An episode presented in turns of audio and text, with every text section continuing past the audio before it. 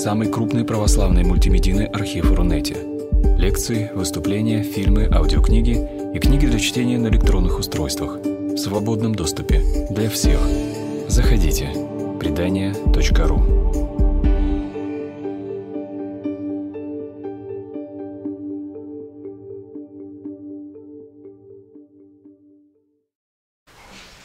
Прощание с осенью. Осенний холодок, пирог с грибами, калитки шорох и простывший чай. И снова побелевшими губами, похожие на вздох, прощай, прощай, прощай, прощай, да я и так прощаю. Все, что простить возможно, обещаю. И то простить, чего нельзя простить. Великодушным мне нельзя не быть. Прощаю всех, что не были убиты. Тогда перед лицом грехов своих Прощай, прощай, прощаю все обиды, Обеды у обидчиков своих. Прощай, Прощаю, чтобы не вышло боком. Сосуд добра до дна не исчерпать.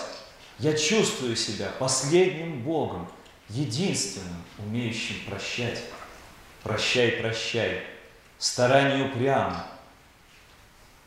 Знать мне лишь не проститься одному, но горести моей прекрасной мамы прощаю я, неведомо кому.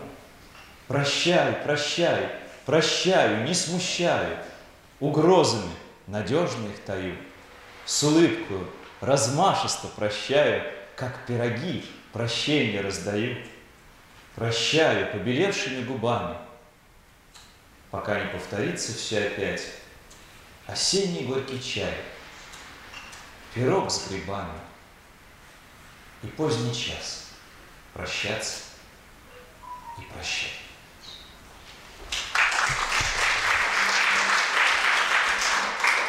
Я очень рад вас приветствовать э, и счастлив рассказать о моем любимом поэте Акуджаве.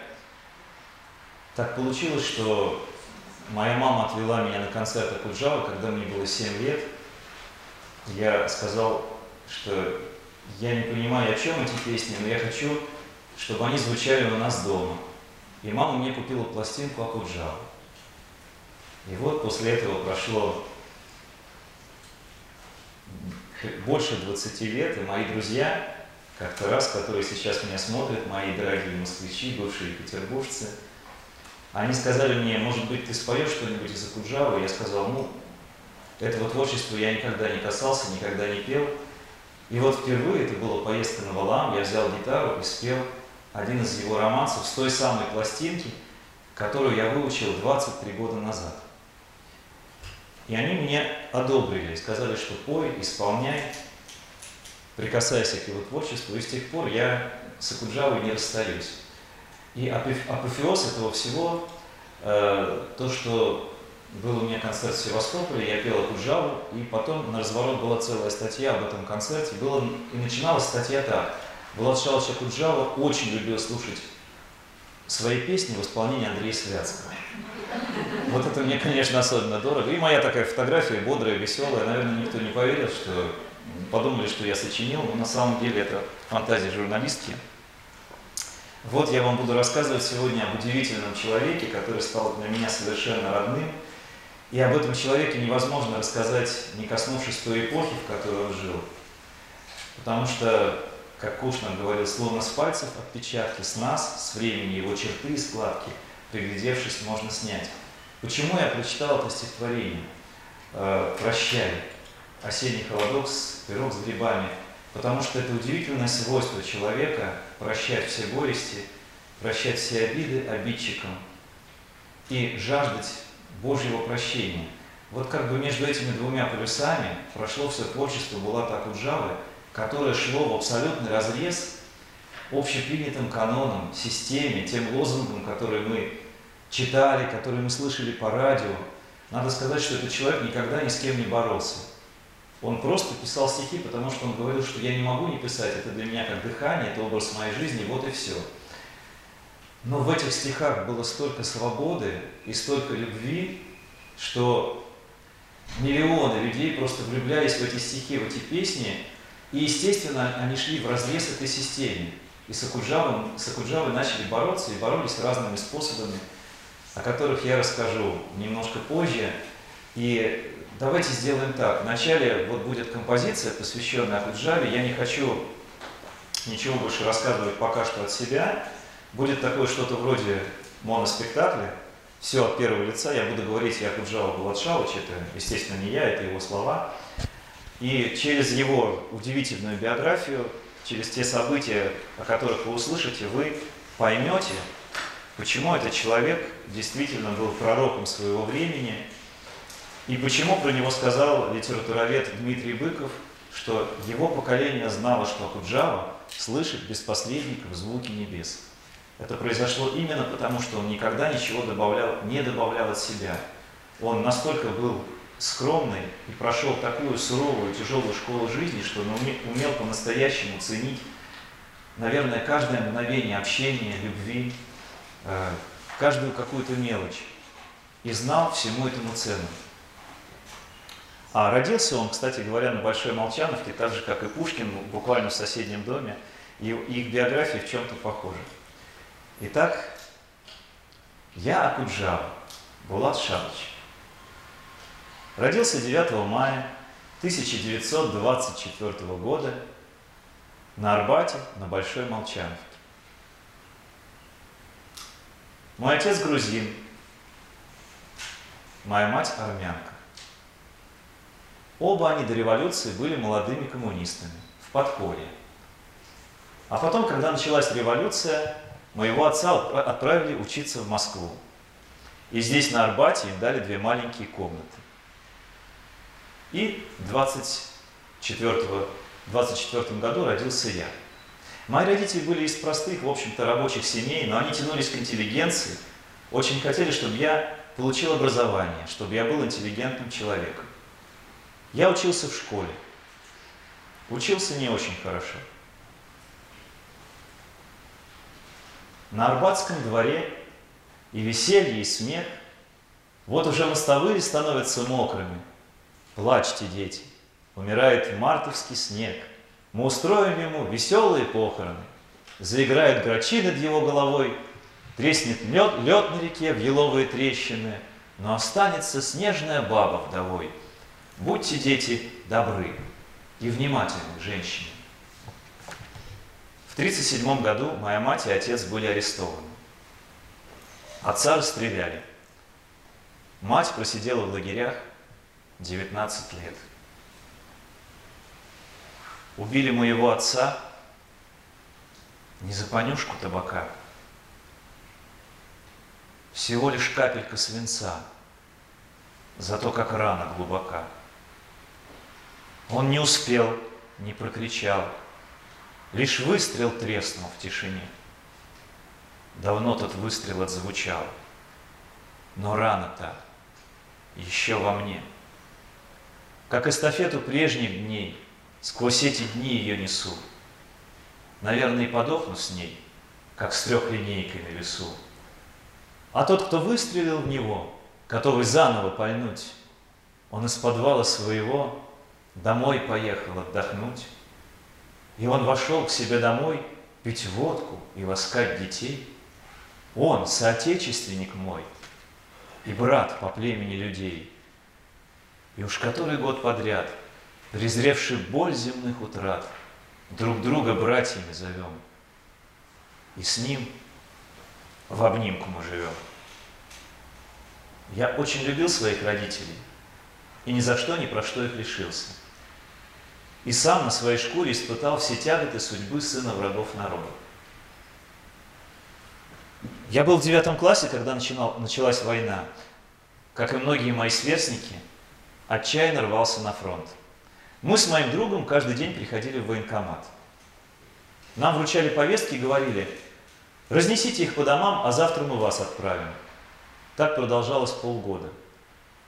Наконец капитан не выдержал и сказал, Заполняйте ваши бланки сами.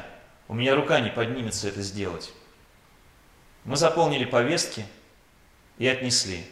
Он ко мне, а я к нему.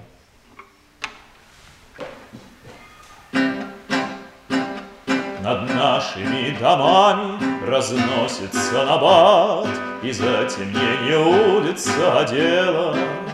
Ты научи любви Арбат, А дальше, дальше наше дело. Ты научи любви Арбат, А дальше, дальше наше дело. Гляжу на двор Арбатский, Надежды не тая, Вся жизнь моя прошла перед глазами. Прощай, Москва, душа твоя Всегда, всегда прибудет с нами. Прощай, Москва, душа твоя Всегда, всегда прибудет с нами. Расписки за лентовки нам дали писаря, а долю себе выбрали мы сами. Прощай, Москва, душа твоя, Всегда, всегда прибудет с нами. Прощай, Москва, душа твоя, Всегда, всегда прибудет с нами.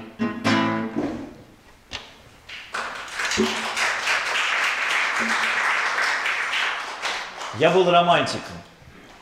Потом нужно было защищать Родину. Но через пять дней мой романтизм закончился. Я стал пацифистом. Война, даже самая справедливая, все равно убийство и кровь. Это вещь страшная. Я до сих пор часто вижу во, во сне пепелище домов, убитых товарищей, развороченные воронками землю.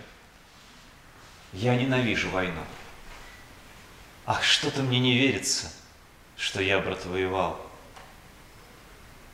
А может быть, художник меня нарисовал? Я ручками размахиваю, я ножками сучу, и уцелеть рассчитываю, и победить хочу. Ах, что-то мне не верится, что я, брат, убивал.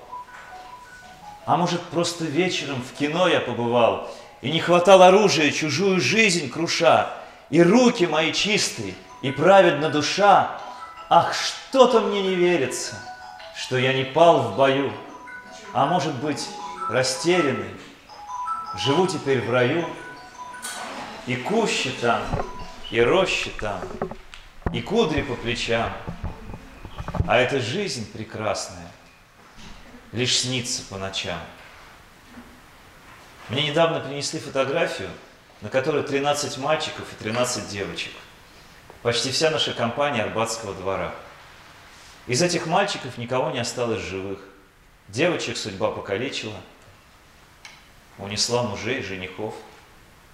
И когда я писал строчки «Поплачьте, девочки, о том, что вспомнится, не уходите со двора, нет счастья в этом», именно они были у меня перед глазами – Пославив тяготы судьбы и свои слабости, Слетались девочки во двор, как пчелы в августе, И совершалось наших душ тогда мужание Под их загадочное, жаркое жужжание. Судьба ко мне была щедра, надежд подбрасывала, Да жизнь по-своему текла, меня не спрашивала. Я пил из чашки голубой, старался дочисто, Случайно чашку обронил — и август кончился. Двор закачался, загудел, как хор под выстрелами, и капельмейстер удалой кричал нам что-то. Любовь или злоба нашу дел, пойдем ли, выстоим ли, мужайтесь, девочки мои, прощай, пехота. Примяли наши сапоги траву газонную, все завертелось по трубе, по гарнизонной. Благословили времена шинель казенную, не вышла вечная любовь а лишь сезонный. Я помню ваши имена, не помню облика, в какие ситчики вам грезилось облечься. Я слышу ваши голоса, не слышу отклика, но друг от друга нам уже нельзя отречься. Я загадал лишь на войну, да не исполнилось. Жизнь загадала навсегда, сошлось с ответом. Поплачьте, девочки мои, о том, что вспомнилось. Не уходите со двора, нет счастья в этом.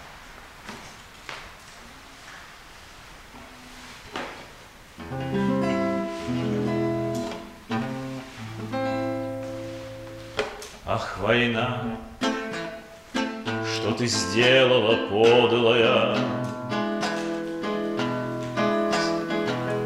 Извините, отвлекся я на телефон, текст вылетел, все в порядке. Стали тихими наши дворы, Наши мальчики головы подняли, Повзрослели они до поры. На пороге едва помаячили И ушли за солдатом солдат. Свидания, мальчики, Мальчики, постарайтесь вернуться назад. Нет, не прячьтесь вы, будьте высокими, Не жалейте ни пуль, ни гранат, И себя не щадите вы. Но все-таки постарайтесь вернуться назад. Война, что ты подлое сделала, Вместо свадеб разлуки и дым. Наши девочки платьица белые Раздарили сестренкам своим. Сапоги, но куда ж от них денешься, Да зеленые крылья погон. Наплюйте на сплетников, Девочки, мы сведем с ними счеты потом. Пусть тоскую, что верить вам не во что, Что идете войной наугад. До свидания, девочки, девочки, Постарайтесь вернуться назад, Постарайтесь вернуться назад.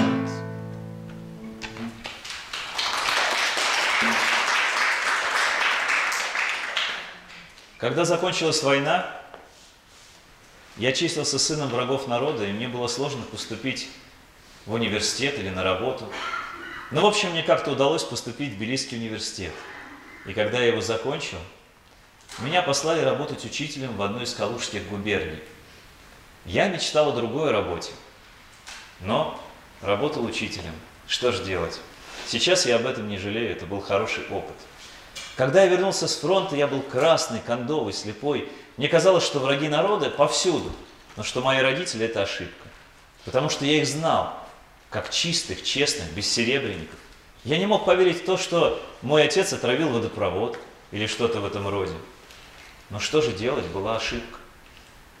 Когда умер Сталин, пробудилось другое качество мышления, отношение к действительности – и то, что где-то подспудно во мне таилось, какие-то там смутные вопросы, недоумения, все это вылилось наружу, и я многое стал понимать. В 1956 году мне разрешили вернуться в Москву. И вернулась из ссылки моя мама. Не клонись-ка ты, головушка, от невзгод и от обид.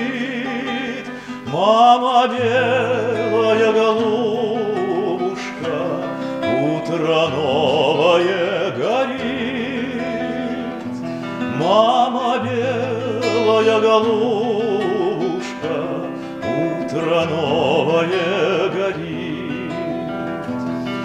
Все оно смывает нас чиста, Все разглаживает вновь, Исчезает одиночество, Возвращается любовь, исчезает одиночество, возвращается любовь. И сладки, как в полдень пасеки, как из детства голоса, Твои руки, твои песенки, Твои вечные глаза, Твои руки, твои песенки,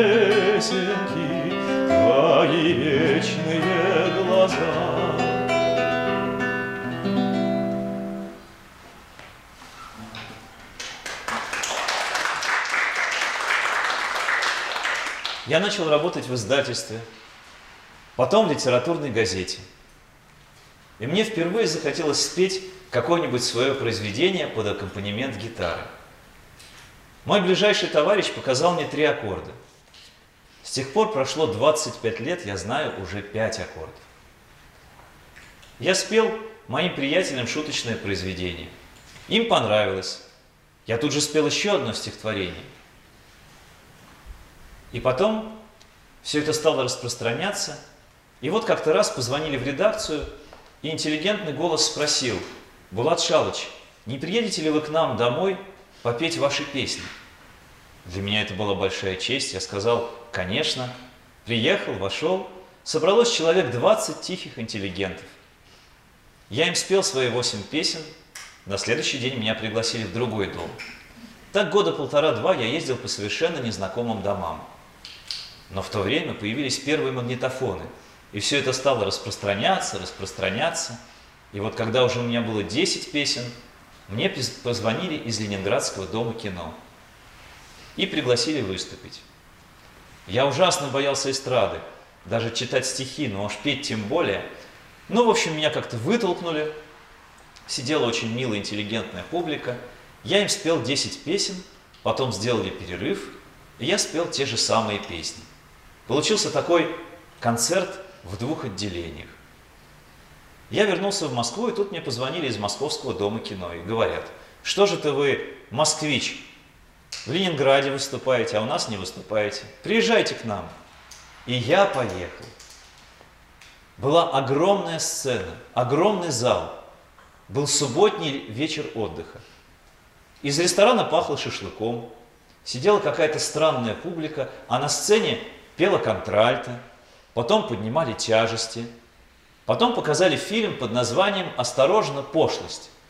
И тут сказали, ну а сейчас для вас выступит Булат Акуджава. Я вышел на эту огромную сцену. Петь не, не умею, играть на гитаре не умею, и я запел. Вы слышите, грохочут сапоги, и птицы ошалелые летят, И женщины глядят из-под руки. Вы поняли, куда они глядят? Вы слышите, грохочет барабан. Солдат, прощайся с ней, прощайся с ней, Уходит взвод в туман, туман, туман. А прошлое ясней, ясней, ясней. Но где же наше мужество, солдат? Когда мы возвращаемся назад. Его, наверное, женщины крадут и как птенца за пазуху кладут. В середине песни раздался свист. Кто-то из зала крикнул «Пошлость!». Группа сидящих вокруг этого человека людей зааплодировала. Я взял гитару, положил ее на плечо и ушел. Потом, конечно, все стало налаживаться в моей жизни – но в первое время со мной начали бороться. Боролись разными способами. Помню даже такой филитон в юмористическом журнале. Там была такая смешная фраза. На сцену вышел молодой человек странной наружности и запел пошлые песенки. Но девушки за таким поэтом не пойдут. Девушки пойдут за Твардовским и Исаковским. Такой довольно странный способ определения качества поэзии – за кем пойдут девушки? У нас на Арбате жил рыжий, очень милый парень. Его звали Ленька Гаврилов. Он совсем не был королем. но мне было ужасно жалко, когда он погиб. Его смерть казалась особенно глупой, нелепой. Я решил дать его имя герою своей песни. Написал ее как-то утром в 57 году. Строчки словно сами пришли одна за другой. Сейчас, мне кажется, чуть ли не за пять минут я написал стихотворение, а потом появилась и музыка. Как будто все это жило во мне и выплеснулось наружу. Я еле успевал записывать. Во дворе, где каждый вечер все играло радиола, Где пары танцевали и пыля.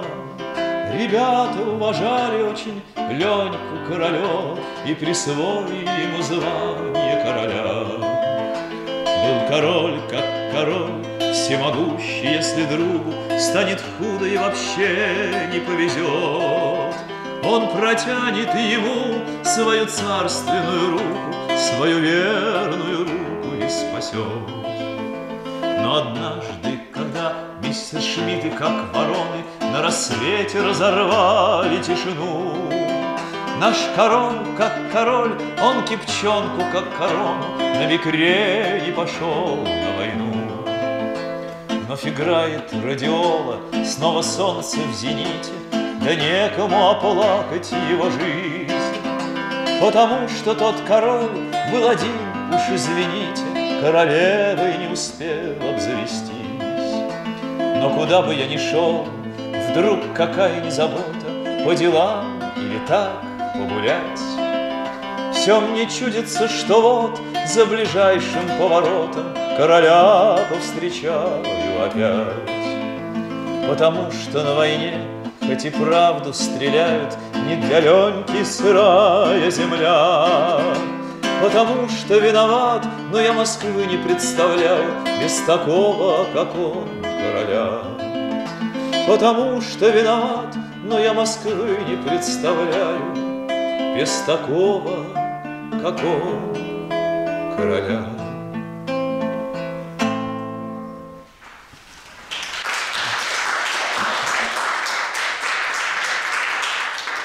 Меня вызвали в обком партии и спросили, скажите, это ваша песня про Леньку Королева? Я очень заволновался. Да, моя. Послушайте, вам не надо петь эту песню. Почему? Она неправильно ориентирует молодежь. А почему неправильно? Ну, там есть такие слова, Ленька Королев э, не вернулся с фронта, его некому оплакать. Ну, действительно некому. У него не было ни жены, ни родственников. Ну, как же не было? А профсоюзы, а комсомол? Я понял, что я имею дело с дураками. Я сказал, да, пожалуй, вы правы. Я не буду петь эту песню. Так я приспособился. Правда, когда я ушел оттуда, я продолжал ее петь. А через два года я написал песню про дураков.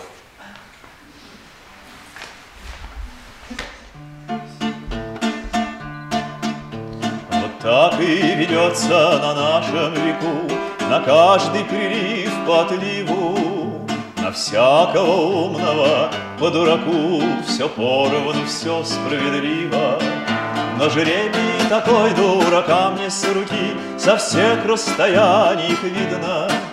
Кричат дуракам, дураки, дураки, А это им очень обидно.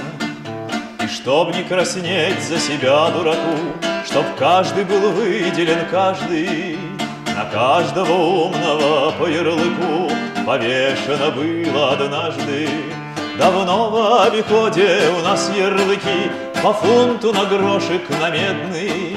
И умным кричат Дураки, дураки А вот дураки незаметны Меня снова вызвали в обком партии. Скажите, Булат Шалыч, это ваша песня про дураков? Да, моя. А кого вы там имели в виду? Никого. Дураков. Послушайте, ну, зачем вам петь эту песню? У вас есть такая хорошая песня про Леньку Королеву. Ну что, ради будешь с ними спорить? Меня долгое время били за стихи и за прозу, потому что это были грустные стихи, грустная проза. Я не старался изображать героя, что было принято, так сказать, в общепринятой литературе, потому что я считал, что героическим может быть каждый, весь народ, независимо от того, слабый человек или сильный, он все равно герой, потому что перенести такие испытания – это уже героизм. Я никогда не пишу для, я пишу почему? Потому что я не могу не писать. Это образ жизни моей, вот и все. Но однажды нескольким литераторам один журнал написал письмо, чтобы они написали рецензию на собственное произведение. Для чего они пишут, почему они пишут. Я отказался. А потом подумал и написал стихотворение. Такое шуточное стихотворение. Я прислал его в редакцию, но его тогда не напечатали, но зато потом возникла песня. я очень рад, что впервые, впервые в истории литературы возник такой жанр – музыкальная рецензия. Склянки темного стекла Из-под импортного пива Роза красная цвела Гордо и неторопливо Исторический роман Сочинял я понемногу, пробираясь, как в туман. От пролога к эпилогу Каждый пишет, как он слышит, Каждый слышит, как он дышит, Как он дышит, так и пишет, И не стараясь угодить. Так природа захотела, почему не наше дело, для чего не нам судить. Были дали голубые было вымысла в избытке и из собственной судьбы Я выдергивал по нитке, в путь героев снаряжал Наводил о прошлом справки и поручикам в отставке Сам себя воображал Каждый пишет, как он слышит, каждый слышит, как он дышит как он дышит, так и пишет, и не стараясь угодить. Так природа захотела, почему не наше дело, для чего не нам судить. Вымысел не есть обман, Замысел еще не точка, Дайте дописать роман До последнего листочка и пока еще жива Роза красная в бутылке, дайте выкрикнуть слова Что давно лежат в копилке Каждый пишет, как он слышит Каждый слышит, как он дышит как он дышит, так и пишет, не стараясь угодить. Так природа захотела, почему не наше дело, для чего не нам судить. Каждый пишет, как он слышит, каждый слышит, как он дышит.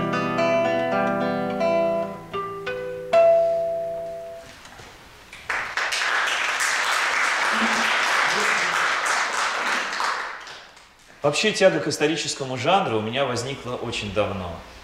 Но в чистом виде истории я никогда не занимался. Я пишу о себе, но на историческом материале. Но лет 20 тому назад я написал роман под названием «Путешествие дилетантов». И один мой ближайший друг сказал, что если бы роман был написан на современную тему, его следовало бы назвать «Прогулки фраеров». Я посмотрел, что значит в энциклопедии слово «фраер».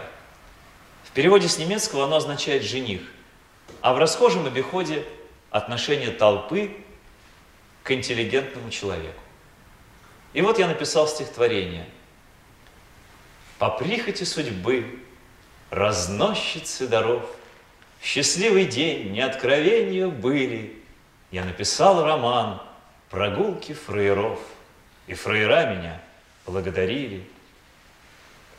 Они сидят в кружке под низким потолком, освистаны их речи и манеры, но вечные стихи затвержены тайком, и сундучок сколочен из фанеры.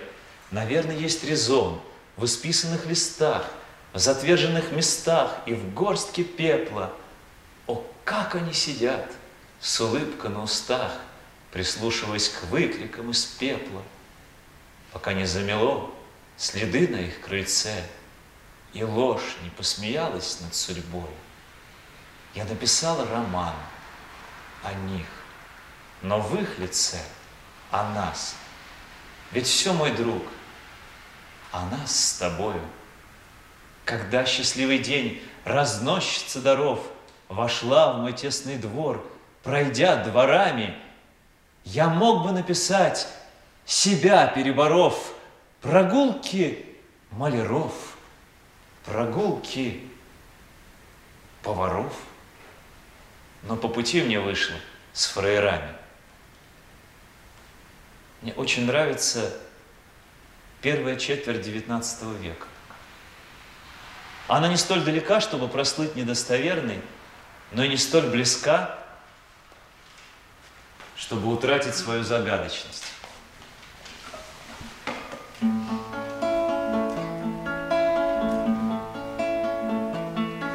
Грозный битвы пылают пожары, И пора уж коней под седло.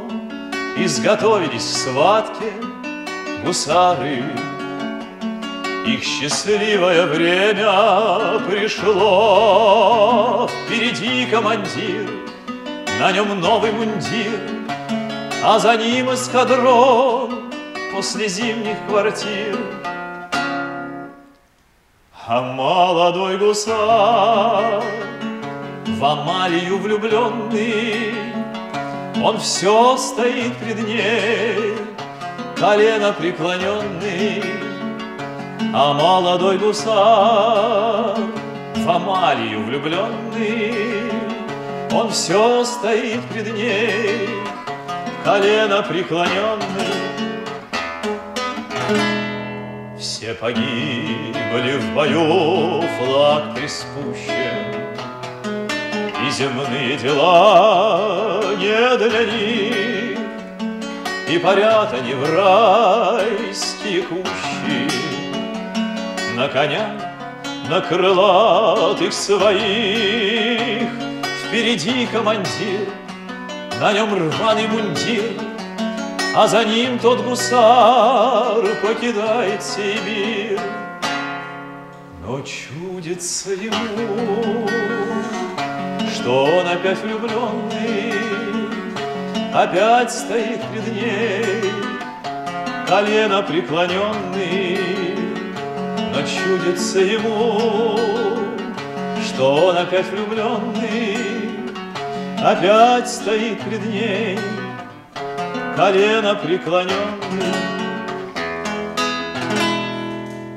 Вот иные столетия настали, И несчетно воды утекло, И давно уже нет той Амалии, И в музее пылится седло, Позабыт командир, дам уездных кумир, Ищет новых утех просвещенный наш мир.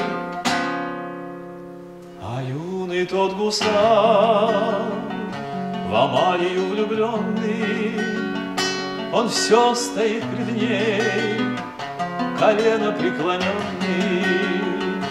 А юный тот гусар, а юный тот гусар,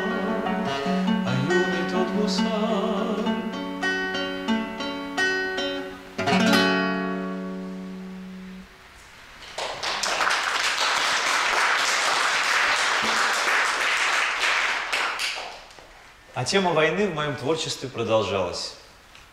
И песню кинофильму «Белорусский вокзал» я написал на заказ. Мой друг, кинорежиссер Андрей Смирнов, попросил меня написать стихотворение кинофильму.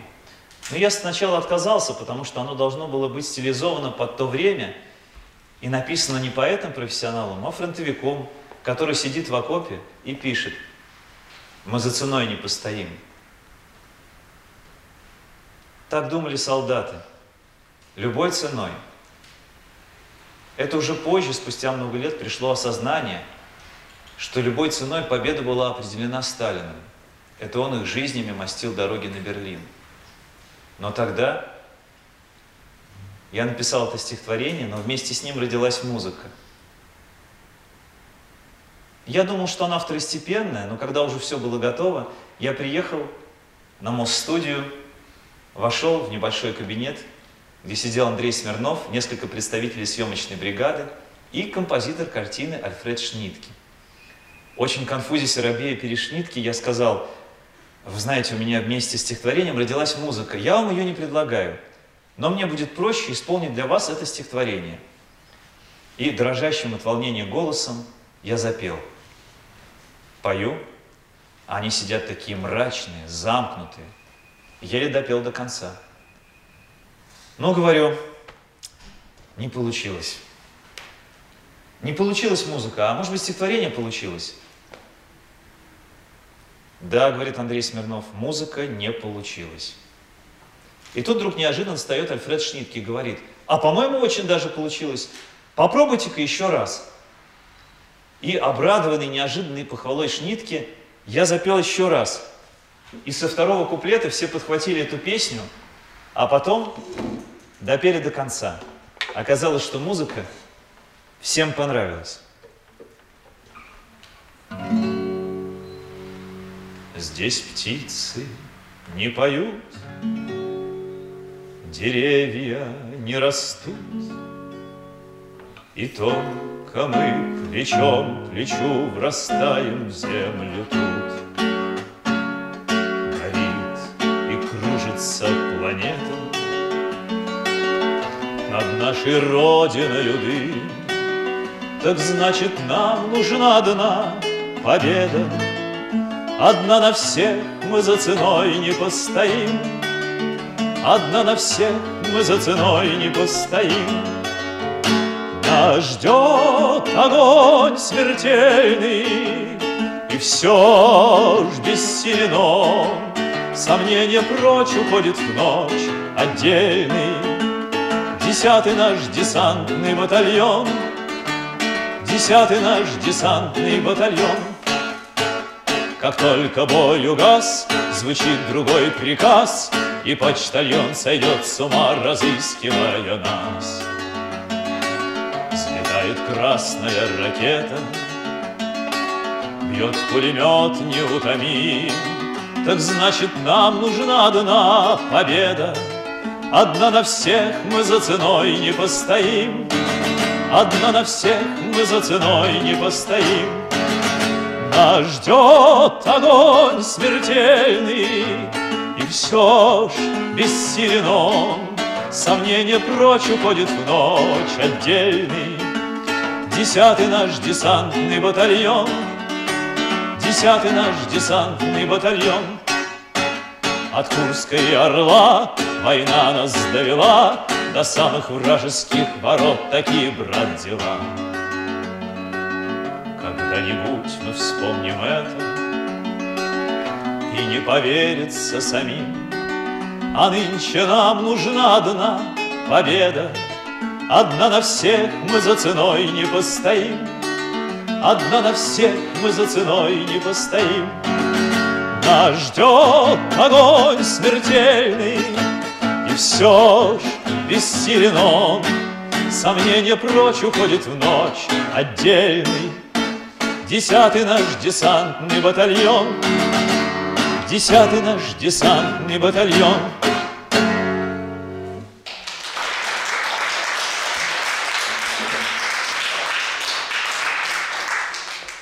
Музыка, музыкант, струна. Музыку я считаю важнейшим из искусств, даже важнее, чем искусство слова.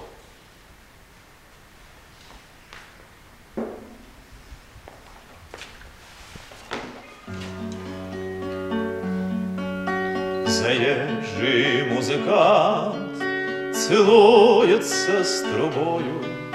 Пассажи по утрам Так просто ни о чем Он любит не тебя, а помнить, Бог, с тобою. Прижмись ко мне плечом, прижмись ко мне плечом. Живет он третий день гостинице районной, Где койка у окна всего лишь по И на своей трубе, как чайник раскаленный, Вздыхает тяжело, а я тебя люблю.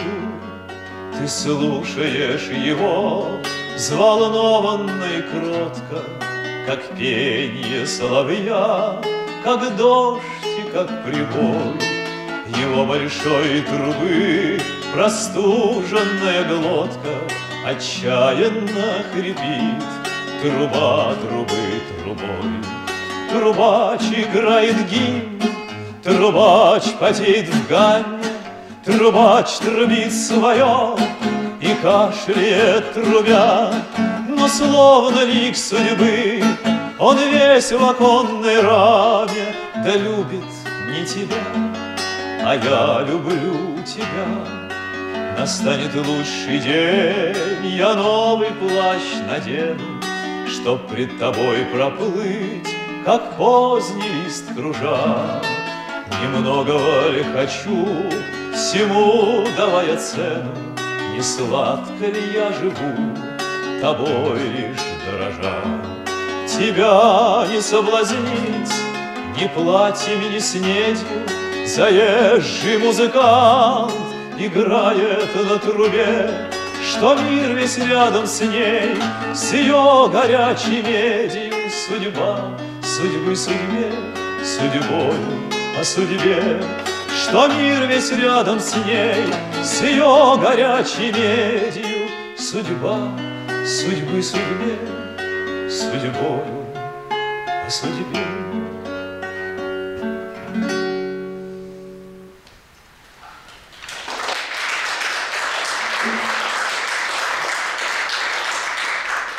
Много лет я очень стеснялся своих музыкальных способностей. Как-то раз приехал в маленький городок и там выступал. Вышел на сцену и говорю, вы простите меня, я не композитор, я не музыкант, я не певец, я не гитарист. Давно не писал ничего нового. Тогда кто-то из зала крикнул, а чё ж ты приехал? Но вот после кинофильма «Белорусский вокзал» я был вознагражден. Потому что как-то раз по телевизору показывали парад. Встречали кого-то важного в аэродроме, на, на аэродроме. И оркестр играл мою мелодию из белорусского вокзала, а премьер-министр Косыгин под нее маршировал. А когда был показ этого фильма, когда была премьера, перед домом кино стояла огромная толпа. И вдруг вышел представитель съемочной бригады и сказал, граждане, разойдитесь, дайте пройти композитору. Я впервые, как композитор, прошел в дом кино. Я очень хочу, чтобы на нашей земле любовь за- заняла надлежащее ей место.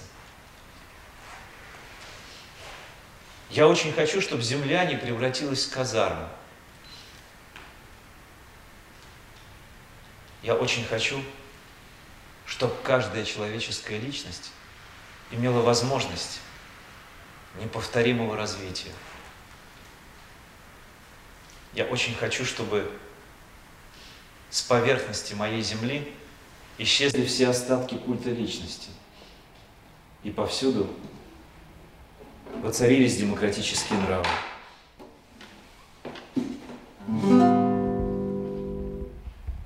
Часовые любви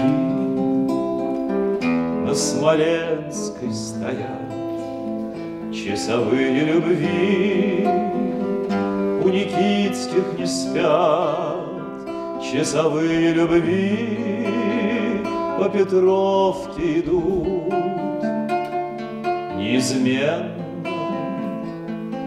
часовым полагается смена.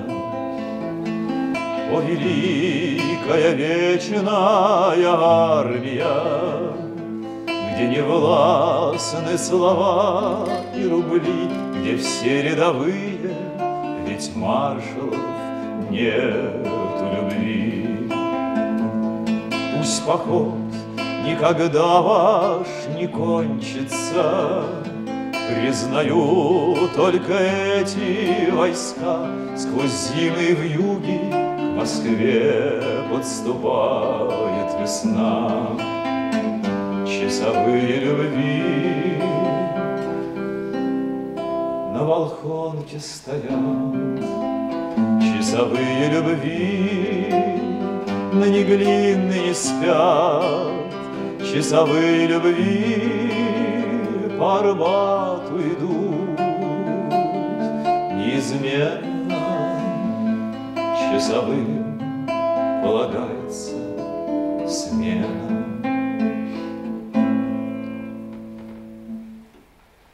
Я жил на Арбате с 24 по 41 год. А потом меня выселили. Ну, то есть не то, чтобы выселили, а просто комнаты были заняты а я был сыном врагов народа, и поэтому меня выселили на безбожный переулок. Что из себя представлял Арбат? Арбат это уже была такая милая улочка, для меня родная улочка. Жили очень скучно, подавляющее большинство в коммунальных квартирах. Вот сейчас говорят, что в коммунальных квартирах была своя прелесть, и то, что нас выселили, привнесло в нашу жизнь какие-то дополнительные сложности – так говорят. Я не знаю. Может быть, я пристрастен, но мне кажется, от того Арбата, где было столько памятного, милого и дорогого, для меня и для моих современников, почти ничего не осталось, остались только пестрые декорации. Разве можно жить среди театрализованных фасадов? Арбатского романса старинное шитье К прогулкам в одиночестве пристрастие Из чашки запотевшей счастливое питье И женщины растерянные, здрасте. Не мучьтесь понапрасну, она ко мне добра, Светло и грустно век почти что прожит. Поверьте, эта дама из моего ребра, И без меня она уже не может. Бывали дни такие, гулял я молодой, Глаза глядели в небо голубое, еще был не развеян мой прежний золотой, Сияли розы собою. Еще моя походка мне не была смешна, Еще подметки не обрывались. Из каждого окошка, где музыка слышна, Какие мне удачи открывались. Не мучьтесь понапрасну, всему своя пора, Траву взрастите, к привнется. Мы начали прогулку с Арбатского двора, К нему-то все, как видно, и вернется. Арбатского романса старинное житье, прогулкам в одиночестве пристрастие. Из чашки запотевшей счастливое питье И женщины растерянные, здрасте.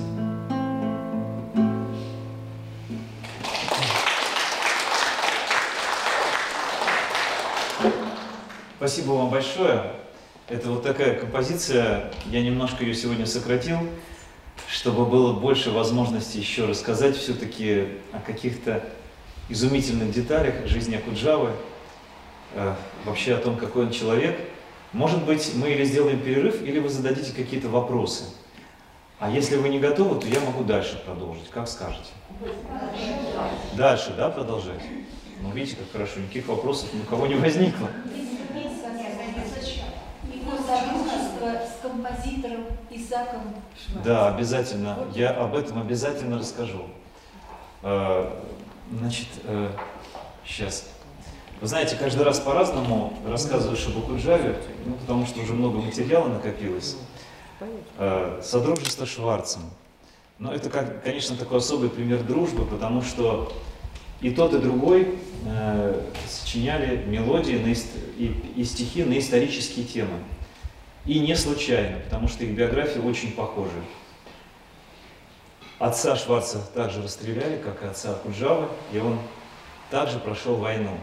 Они были очень-очень дружны. И сейчас я спою песню, которую Булат Шалыч посвятил Исаку Шварцу. А вообще, наверное, знаете, как мы сделаем? Я спою вам все-таки песенку Кавалергарда. Это музыка Шварца, а стихи Булата Куджавы, чтобы немножко тональность сменить, ладно?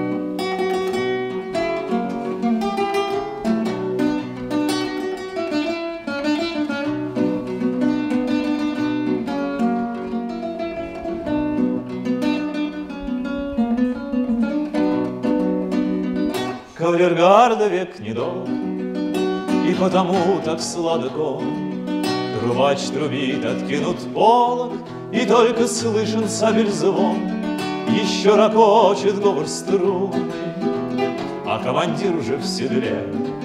Не обещайте деве юной Любови вечной на земле, Не обещайте деве юной Любови вечной земле Течет шампанское рекой, И взор туманится слегка, И все как будто под рукой, И все как будто на века.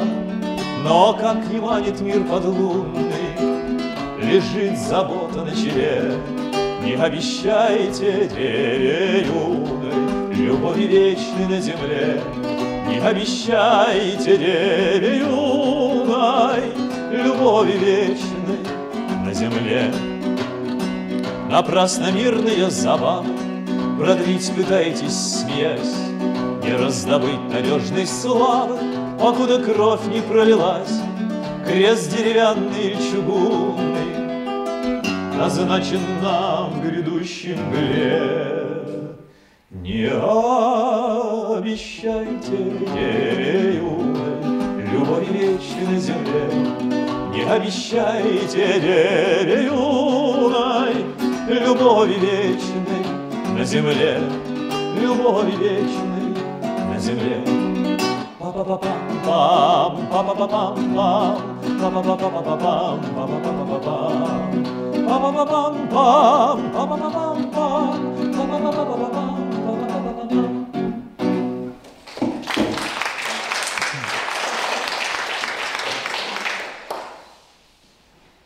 расскажу вам еще несколько таких замечательных историй, связанных с Булатом Акуджавой. И одна история, которую недавно рассказала по телевидению Ольга Акуджава, вот она рассказала впервые на широкую публику, но эту историю я знал гораздо раньше. А, мне посчастливилось, у меня были концерты Булата Акуджава в Америке, и подошла одна женщина и сказала, что я дружила с ним 20 лет, и рассказала вот эту удивительную историю, потому что у нас такая лекция именно посвященная встрече Акуджавы с Богом. Но, как бы сказать, предваряя эту историю, хочу сказать, что эта тема настолько, ну как сказать, трепетная в его жизни, потому что человек это был невероятной искренности, скромности и, ну как сказать, э, никогда нигде ни о чем не кричал. Но так получилось, что все его творчество, оно действительно пронизано вот таким божественным светом. Почему? Я даже такой вот, ну такое выражение придумал. Все художники ищут как бы самовыразиться. А здесь не самовыражение, а боговыражение. Потому что вот как бы не нарушить то, что вот ему действительно Господь открывает. Пусть он даже не называет это Богом.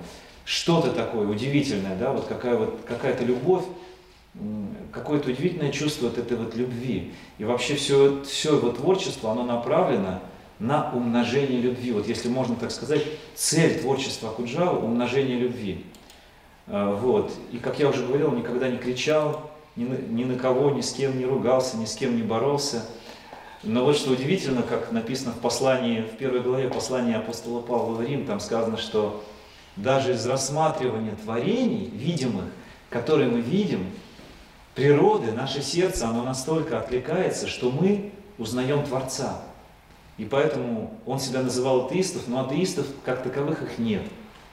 Вот. И в этой связи даже из того, что мы прочитываем стихи Акуджавы, мы узнаем Творца, потому что, по сути дела, они как молитва. Почему так произошло? Потому что действительно вот этот вот мальчик, 13-летний, который оказался фактически сиротой, был отправлен к тетке в Тбилиси, обожал этот Арбат, обожал Москву, он был очень привязчив, он очень любил друзей, никогда не покидал Москву, никогда не собирался никуда уезжать. И вот он остался совершенно один. И в 16 лет он действительно пошел добровольцем, был тяжело ранен под Моздоком, и действительно всю жизнь ему снились вот эти вот ребята. Ему так хотелось, чтобы они жили вечно. И он не понимал, почему, откуда это свойство человеческой души прощать. Ведь невозможно простить и забыть какие-то вещи, просто невозможно. Откуда свойство человеческой души радоваться? Откуда свойство человеческой души испытывать какое-то чувство, ну, греха, да, греховности, потому что и он тоже в свое время, ну, конечно, да, он не без греха это был человек, но тем не менее, да, он был человек очень, очень действительно по-настоящему добрый, но все равно разные события в его жизни происходили. И вот он с такой болью пишет эту молитву атеиста, потому что что-то ему не, не позволяет вот так напрямую обратиться к Богу. Каину дай раскаяние, умному дай голову. Потому что почему мне умному иногда не хватало сердца, чтобы вы какой-то, ну, действительно достойный поступок совершить? Ну, немножечко не хватало. Трусливому дай коня, чтобы он красиво ушел с поля боя. Властвующему, Господи, дай, чтобы он объелся этой властью. И чтобы ему что-то хотелось сделать не только для себя, но и для других. И я верю, что убитый солдат, он проживает в раю. А что, возможно, он видел взамен? То есть происходили какие-то встречи у него со священником, с верующими людьми. Но вы знаете, вот э, изучая воспоминания Куджавы, складывается такое ощущение, что никто ему не показал пример вот такой действительно Божьей любви. Вот, что можно вот просто с Богом вот так вот напрямую общаться. И он пишет такую строчку, как бы в обход всему, да, каким-то догмам, представлениям. Господи, мой Боже, зеленоглазый мой. Но это такое ощущение, что он просто обнял вот, вот Божьи колени. Э, вот как вот удивительная строчка в Арбатском романсе, да, что «Не плачь, Мария, радуйся, живи, встречай гостей доверчиво у входа». Вот такое ощущение, что у входа, у гроба в пещеру, где воскрес Христос, Мария всех встречает. Вот просто вот э, абсолютное вот это вот ощущение, вот этот поиск любви – и он всегда задавался вопросом, если я способен так любить, и если я не способен так любить, неужели же не существует Бога? Неужели же есть просто какие-то формы, какие-то, ну как бы сказать, вот, а где же вот это вот, вот это вот живое общение, самое драгоценное, которое есть? И вот эта встреча, да, э, с Ольгой Акуджавой, которая есть она верующий человек, да, он говорил про себя, я атеист, и неожиданно она попадает в больницу, она уже собирается рожать. Вот. А он взволнованный прилетает к ней, и луч солнца падает на ее лицо, на ее глаза, и рождается строчка «Зеленоглазый мой Господь». Вот так вначале она родилась, «Зеленоглазый мой, без, мой Боже». Мой Боже это было позже, когда он приехал и эту молитву спел э, Агнешке Осетской, своему другу в Польше. И она сказала, Булат, давай ты так скажешь, Господи мой Боже, мой Боже. Вот типичное обращение католика к Богу, мой Боже. Давай ты так скажешь. И будет она немножко польская, немножко русская. Он говорит, ну давай, давай так сделаем. Вот. И когда я смотрел вот эту вот молитву, да, там есть момент такой иронии, что, э, которая была всегда присуща была Акуджаве. Пока земля еще вертится, это странно, ей самой вообще, что же она вертится-то еще, Господи. Когда такие вещи происходят, ну как же это так? Вот. Но что самое удивительное, э, что в реанимации, открыв глаза, э, он увидел Ольгу, когда он уже уходил в Париже, и сказал, что я хочу тебя попросить, чтобы ты меня покрестила с именем Иван. Э, ну, конечно, это традиция, да, крестить с именем определенным. Можно было бы просто покрестить. Можно было бы просто от всего сердца обратиться к Господу. Но вот так вот Акуджава примирился с Богом в самый вот такой последний момент. А почему Иван? Если кто-то читал «Упраздненный театр», это замечательное произведение, где Акуджава описывает свою жизнь с 5 до 13 лет. Вот все, что помнил и писал. А, вот. И там, так же, как у Пушкина Арина Родионовна, у него была, оказывается, няня. Единственный верующий человек, потому что родители были коммунисты. И вот эта няня взяла его за ручку и привела в храм. Она называла его Иван Иванович или Картофелин, потому что это был смешной, некрасивый мальчик. И очень сильно его любила. И он через няню почувствовал и пережил каким-то образом вот эту Божью любовь. И он вспомнил, что, оказывается, он Иван Иванович. А в православной традиции нет такого святого Булата. Поэтому покрести меня, пожалуйста, Иваном. Вот. И таким образом я сейчас вам эту молитву спою, но действительно, вы знаете, вот э, похоже его творчество на Евангелие от Иоанна или на какие-то псалмы, вот, какие-то просто очень красивые, удивительные метафоры, но простые в то же время. И всегда это какое-то, ну, удивительно теплое, какое-то родное вот такое вот обращение э, к Богу, когда оно возникает. Без каких-то вот, ну, как сказать, вот, я много говорю, наверное, уже очень, сейчас я спою.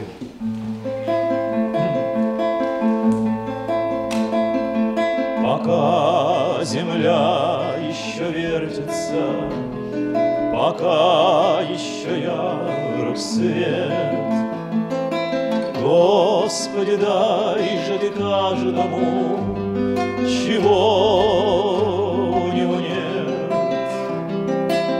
Умному дай голову, трусливому дай коня, дай счастливому денег и не забудь про меня. Пока земля еще вертится, Господи, Твоя власть, Дай рвущемуся власти Навластвоваться в сласть. Дай передышку щедрому, Хоть до исхода дня, Каину дай раскаяние, забудь про меня. Я знаю, ты все умеешь, Я верую в мудрость твою, Как верит солдат убитый, Что он проживает в раю, Как верует каждое ухо Тихим речам твоим, как веруем, и мы сами, не ведая, что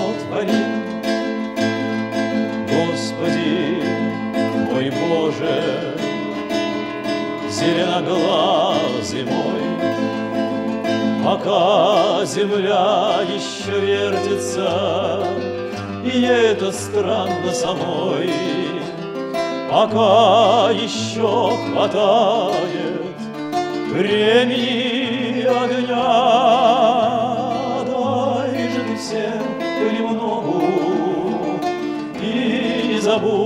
Про меня. Дай же ты всем понемногу и не забудь про меня.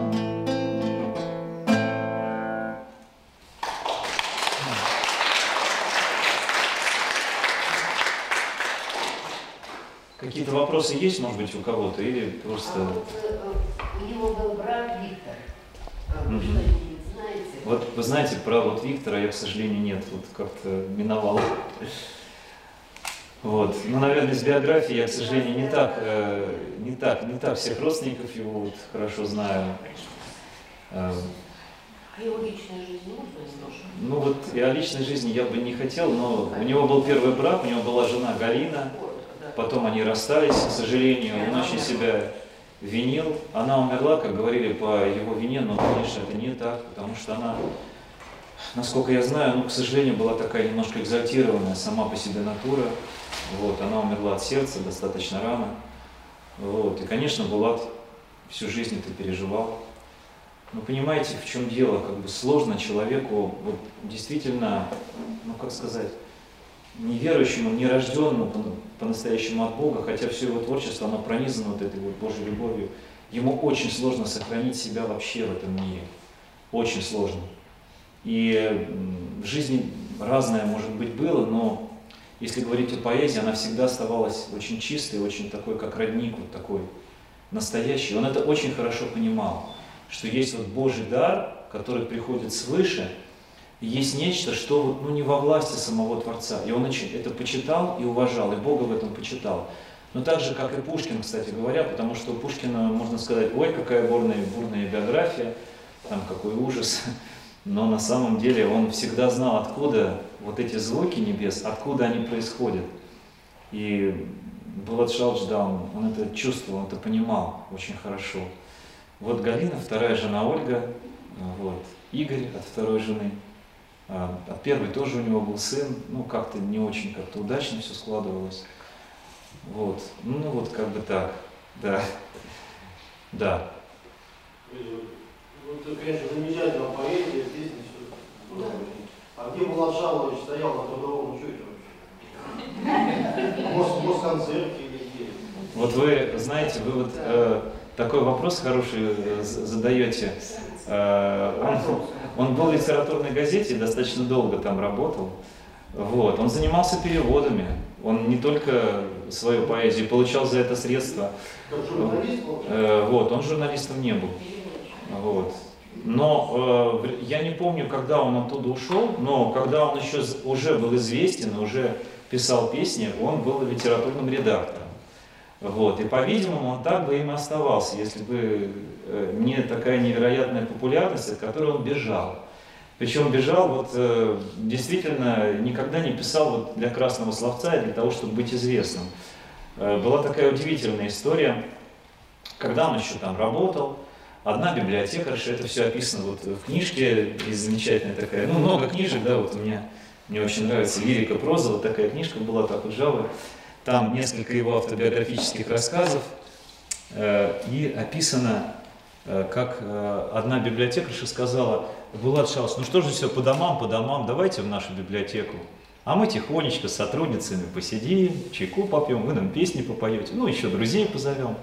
Он говорит, да, конечно, приеду. Вот. Что же произошло? Булат Шалович подъехал к библиотеке, видит, там стоит толпа, ну, тысячная, наверное, уже почти. Окна библиотеки выбиты все. Все ждут милицию.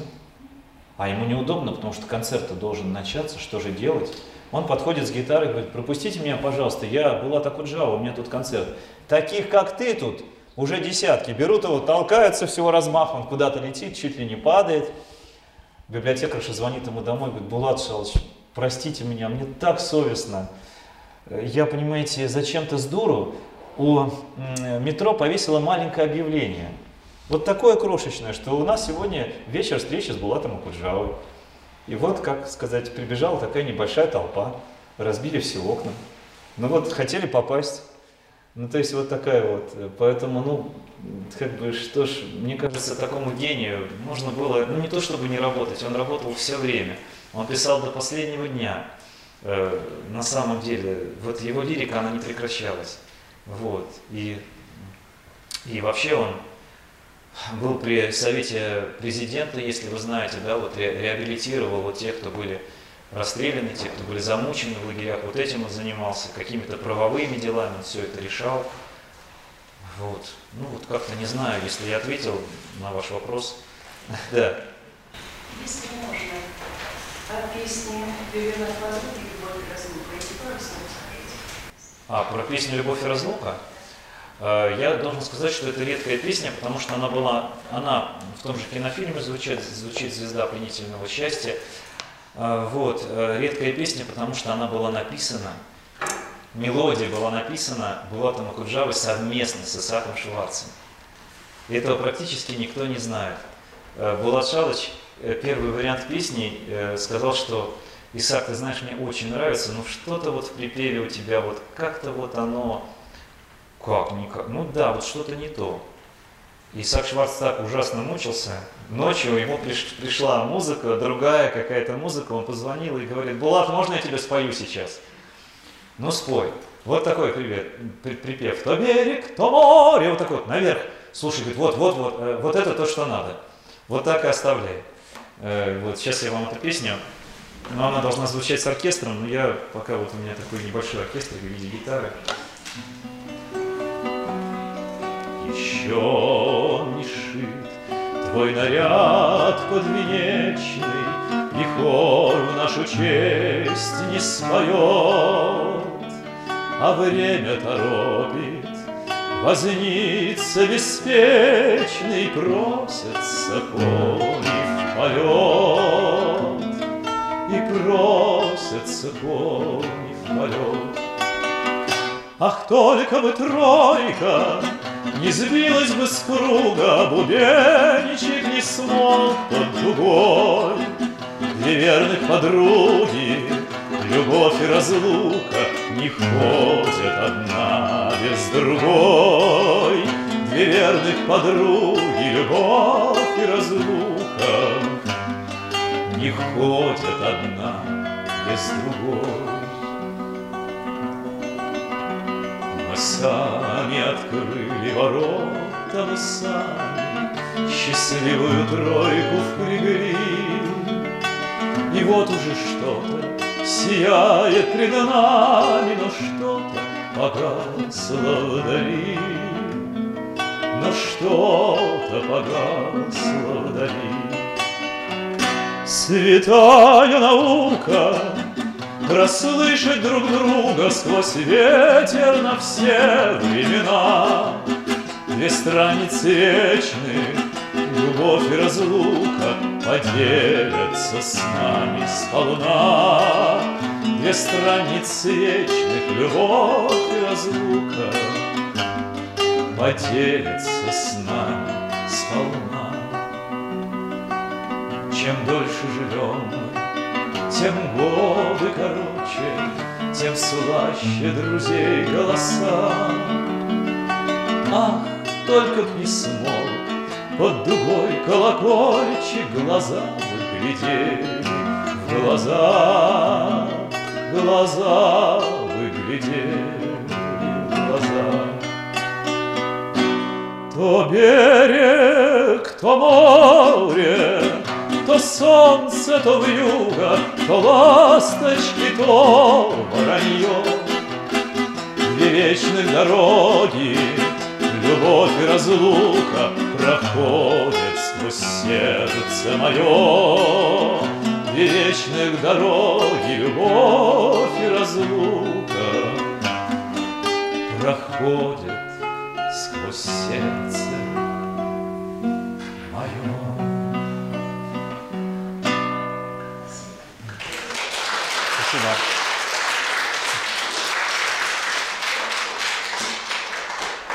Спасибо большое. Спасибо большое. Да, эта песня посвященная Исаку Шварцу, как раз таки, вот вы правильно, да, музыкант. Одна из моих самых любимых, кстати, тоже песен.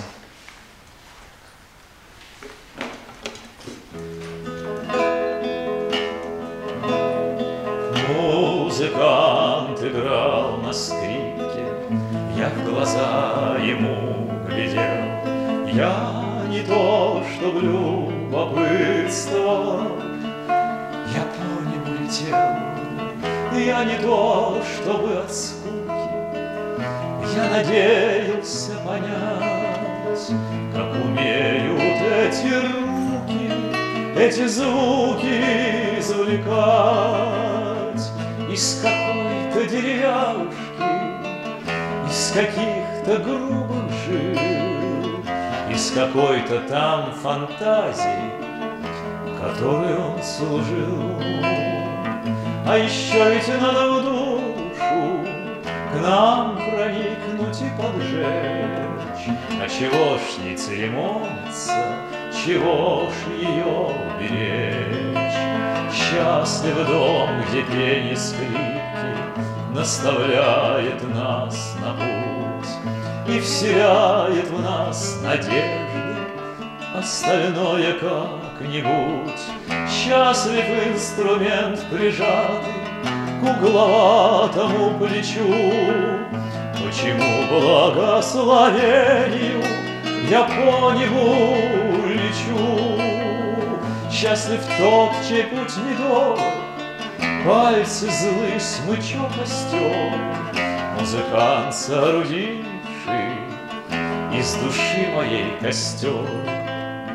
А душа уж это точно, Ежели обожжена, Справедливее, милосерднее И праведнее она. Справедливее, милосерднее и праведней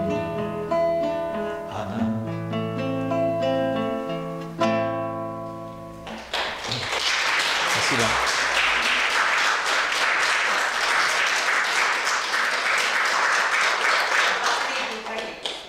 Последний троллейбус, Последний троллейбус ну, напоследок. напоследок.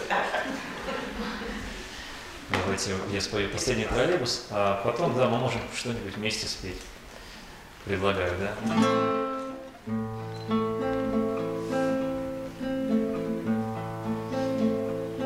Когда мне не в мочь пересилить беду, Когда наступает отчаяние, Я в синий троллейбус сажусь на ходу, Последний, случайный, Я в синий троллейбус сажусь на ходу, Последний, случайный. Последний троллейбус по улицам мчи, Верши по бульварам кружение, Чтоб всех подобрать потерпевших ночи. Крушение, крушение, Чтоб всех подобрать потерпевших ночи. Крушение, крушение. Последний троллейбус не двери твори, Я знаю, как в полночь Твои пассажиры, матросы твои Приходят на помощь. Твои пассажиры, матросы твои Приходят на помощь. Я с ними не раз уходил от беды я к ним прижимался плечами, Как много, представьте себе доброты. В молчании, в молчании, Как много, представьте себе доброты. В молчании, в молчании.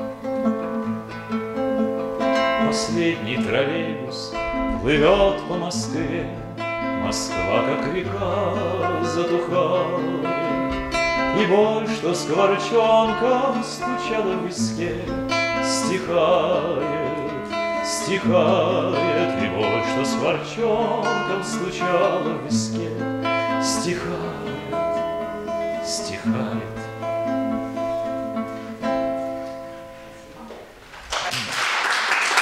Спасибо большое.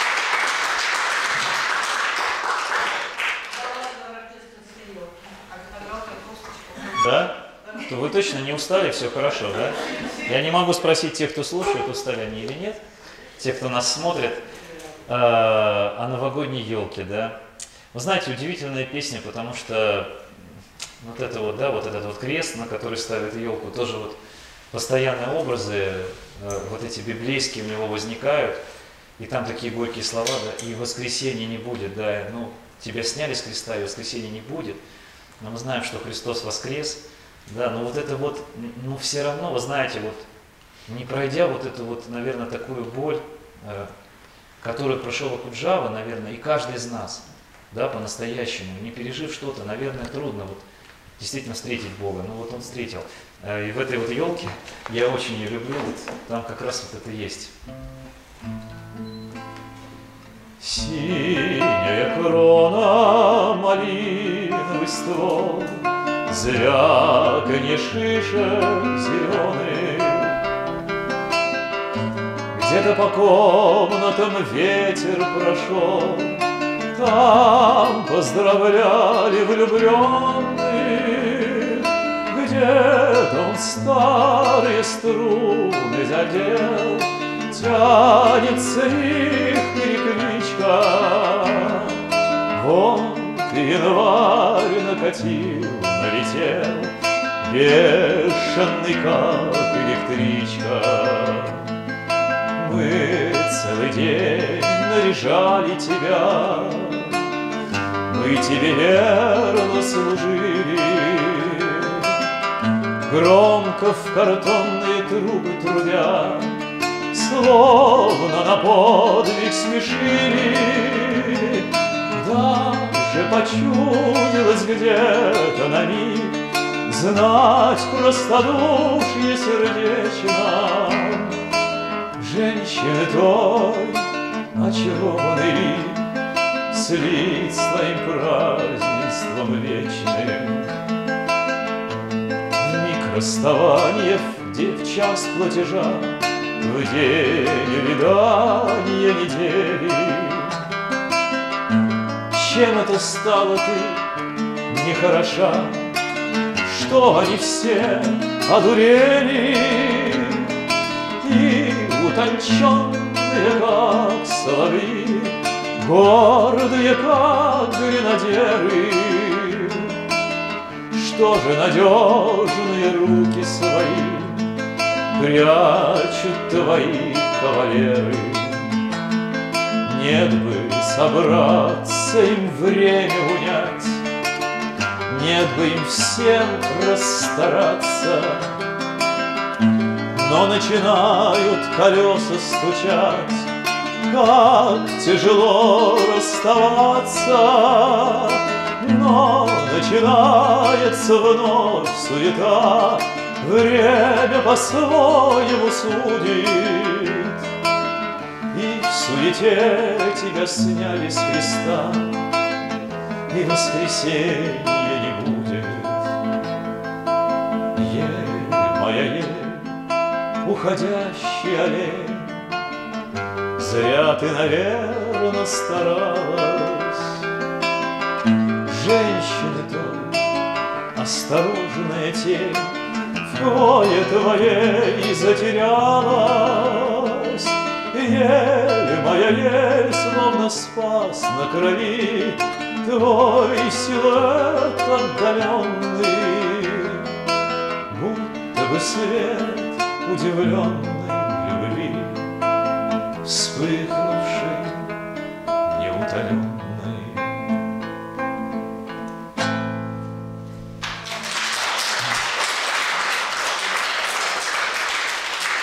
Спасибо большое.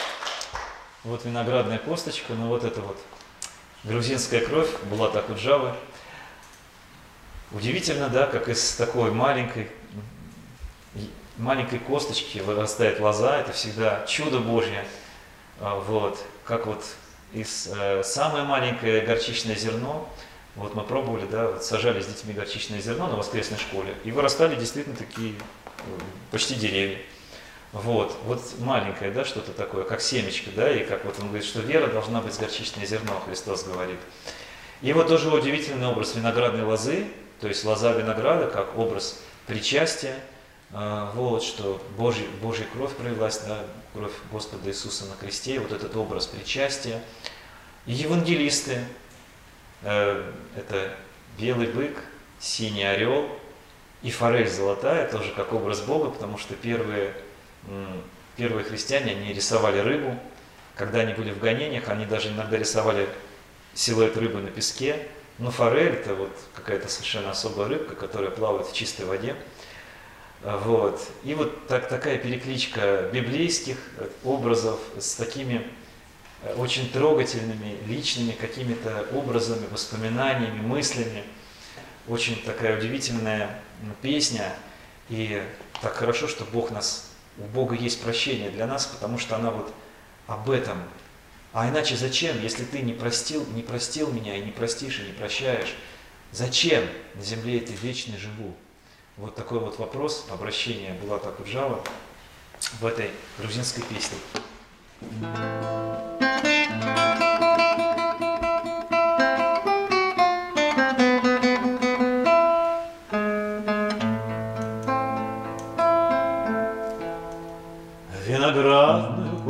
косточку в теплую землю зарою. И лозу поцелую, и спелые гроздья сорву И друзей позову, на любовь свое сердце настрою. А иначе зачем на земле ты вечный живу? Собирайтесь-ка, гости мои, на мое угощение. Говорите мне прямо в лицо, кем пред вами слыву. Царь Небесный пошлет мне прощение за прегрешение, А иначе зачем на земле ты вечный живу? В темно-красном своем будет петь для меня моя Дали, черно-белом своем преклоню перед ней я главу. Ты заслушайся я и умру от любви и печали, А иначе зачем на земле ты вечный живу? А когда заклубится закат, по углам заметая, Пусть опять и опять Промелькнут предо мной наяву Белый буйвол и синий орел, и форель золотая, А иначе зачем на земле ты вечный живу? А иначе зачем на земле ты вечной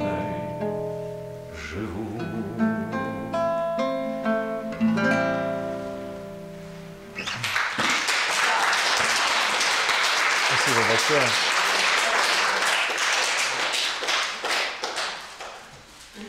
Ну что? Вот это, кстати, актуально. Вы не знаете, что с природой-то вообще происходит? Счастливый жребий, да? Ну да, это тоже одна из самых э, лучших песен э, м, Булата Куджавы, на мой взгляд. После дождичка небеса просторные, Голубей вода, зеленее медь. В городском саду флейты да валторны,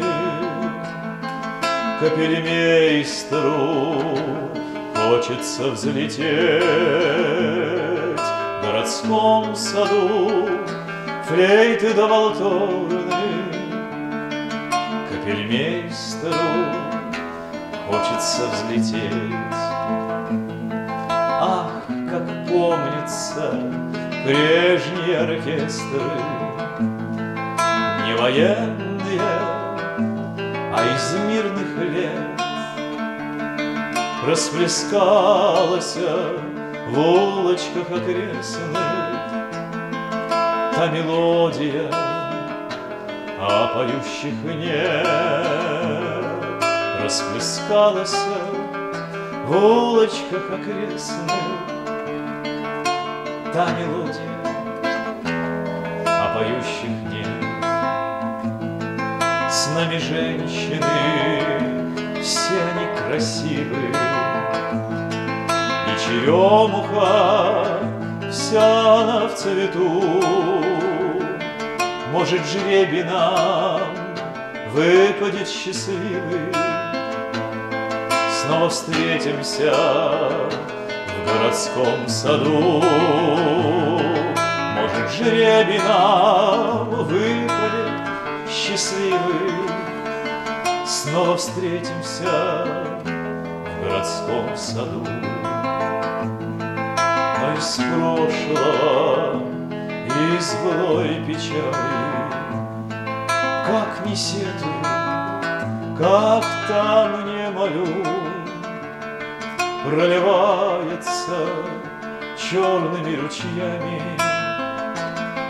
Эта музыка прямо в кровь мою. Проливается черными ручьями Эта музыка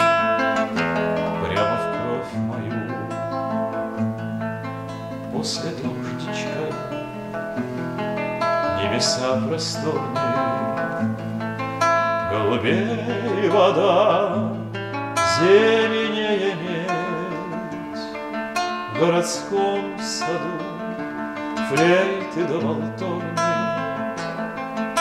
Капельмейстеру хочется взлететь. В городском саду флейты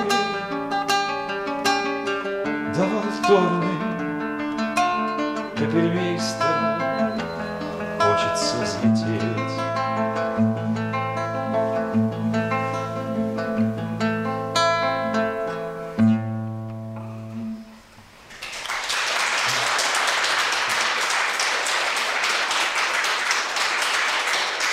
Спасибо большое.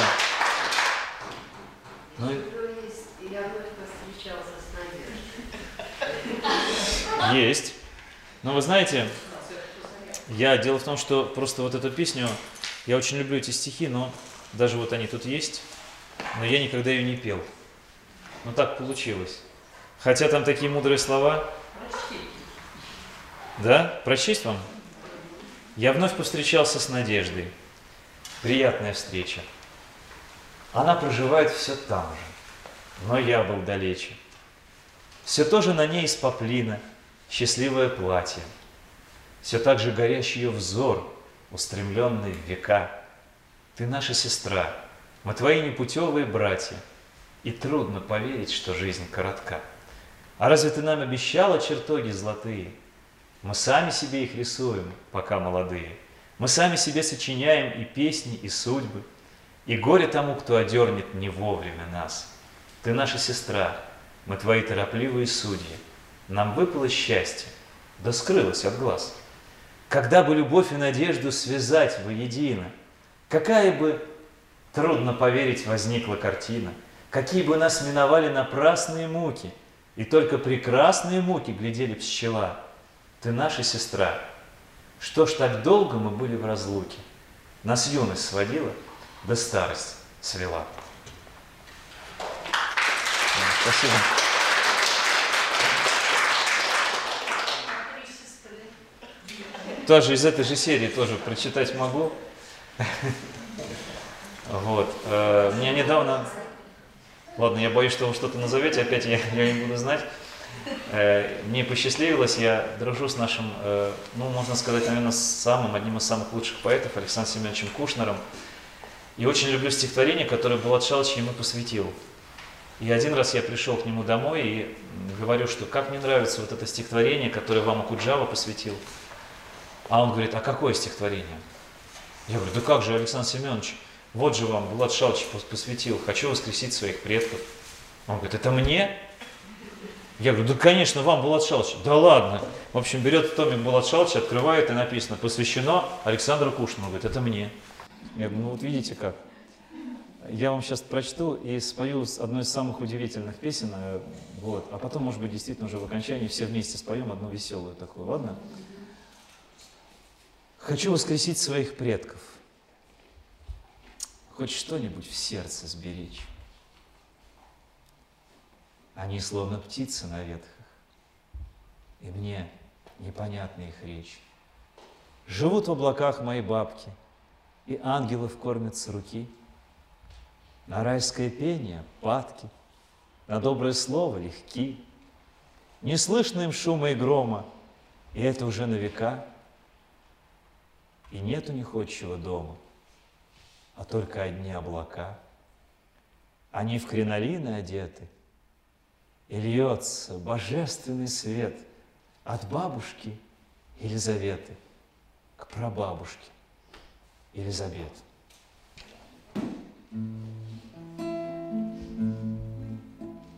Сумерки, природа, флейты, голос нервный, поздние катания. На передней лошади едет император в голубом кафтане. Белая кобыла с карими глазами, щелкой вороною. Красная попона, крылья за спиною, как перед войною. Вслед за императором едут генералы, генералы свиты, Лентами увиты, шрамами покрыты, только не убиты.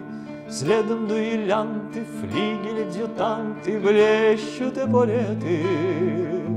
Все они красавцы, все они таланты, все они поэты. Все слабее звуки прежних клавесинов, голоса былые. Только шепот мерный, флейты, голос нервный, да надежды злые. Все слабее запах очага и дыма, молока и хлеба. Где-то под ногами и над головами лишь земля и небо, лишь земля и небо, лишь земля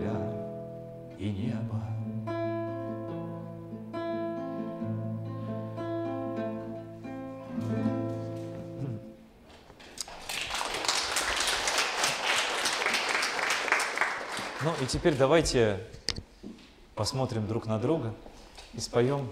Да, некоторые даже посмотрели. Молодцы! И споем вместе замечательную песню «Давайте восклицать». Да? Наверное, уже заканчиваем, потому что все-таки уже время, да? Давайте восклицать, друг другом восхищаться, Высокопарных слов не стоит опасаться. Давайте говорить друг другу комплименты, Ведь это все любви, счастливые моменты. Давайте горевать и плакать откровенно, То вместе, то поврось, а то попеременно. Не стоит предавать значения злословию, Поскольку грусть всегда соседствует с любовью. Давайте понимать друг друга с полуслова, Чтобы, живившись раз, не ошибиться снова. Давайте жить во всем друг другу потакая, Тем более, что жизнь короткая такая.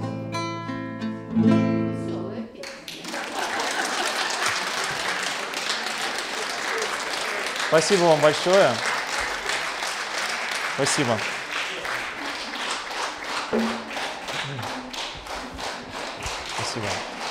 Спасибо. Спасибо. Спасибо огромное. Спасибо огромное. Лекция проведена и записана по заказу православного мультимедийного портала «Предание.ру». Лекции, выступления, фильмы, аудиокниги и книги для чтения на электронных устройствах в свободном доступе для всех. Заходите. Предание.ру